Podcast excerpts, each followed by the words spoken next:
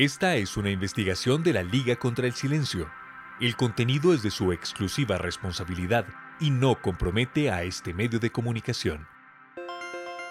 Un saludo para todas las emisoras comunitarias de Colombia.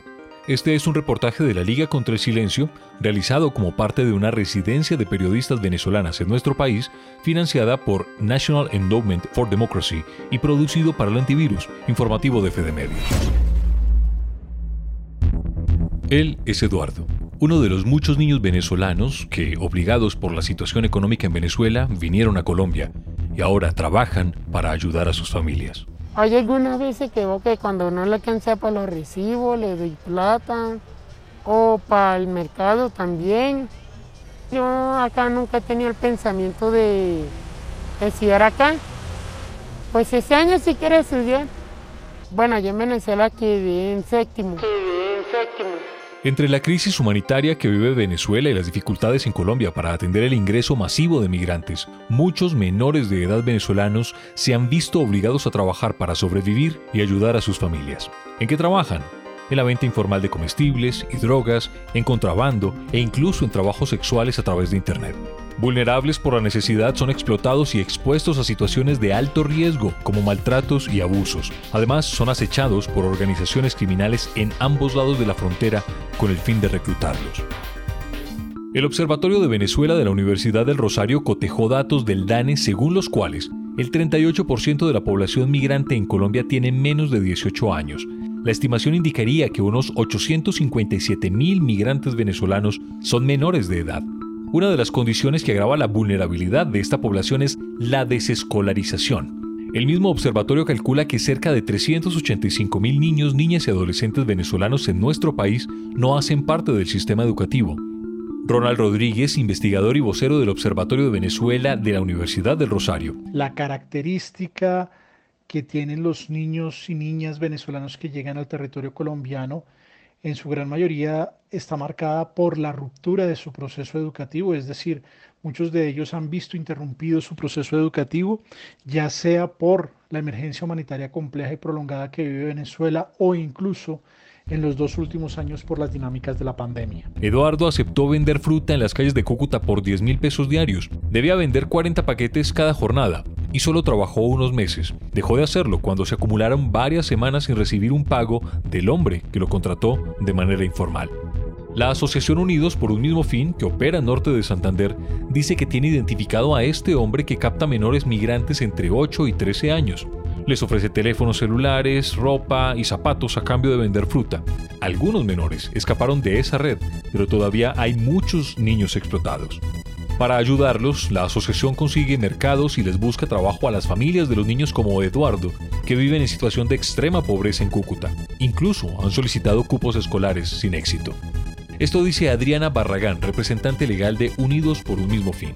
Nosotros en la asociación tenemos presente varias familias en el cual los niños les toca trabajar también. Están sin estudios. En algunos colegios que nosotros eh, acudimos para que le dieran la oportunidad, no le quisieron dar la oportunidad de estudio. Entonces los niños les tocó ponerse a trabajar, son horas de la noche, 10 de la noche, 11. Los niños venden mandarinas y limones en las calles en un semáforo. En las calles en un semáforo. No, pues la verdad yo tengo que de aquí agarrar una buceta sin abasto.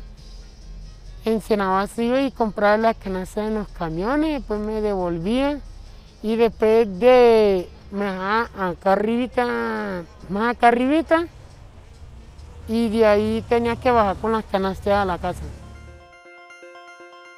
Ronald Rodríguez, investigador y vocero del Observatorio de Venezuela de la Universidad del Rosario, dice que por lo general los niños migrantes venezolanos llegan a Colombia sin su esquema completo de vacunación y con elevados niveles de desnutrición, sobre todo en la primera infancia. Su desarrollo motor, psicológico e intelectual está comprometido. Aún así, deben asumir desde temprana edad ciertos roles que implican riesgos y aumentan su vulnerabilidad, especialmente cuando siguen rotas las relaciones entre ambos países. En las trochas por las que circulan los migrantes que van de un país a otro, se han reportado violaciones y maltratos a niños, niñas y adolescentes. Esto dice Rodríguez.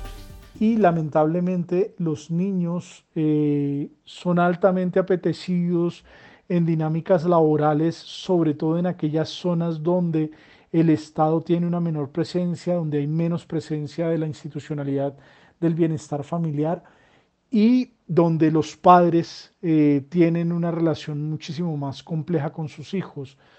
Una cosa que hemos encontrado en algunos procesos de entrevista es que los vínculos familiares de algunas madres con sus hijos se encuentran deteriorados, dañados o simplemente nunca existieron, no deja de ser un factor importante porque la falta de un vínculo fuerte de algunas madres con sus hijos se ha convertido en uno de los puntos o uno de los acicates para que las organizaciones de trata de personas se encuentren en un ambiente propicio para ir sobre niños, niñas y adolescentes venezolanos.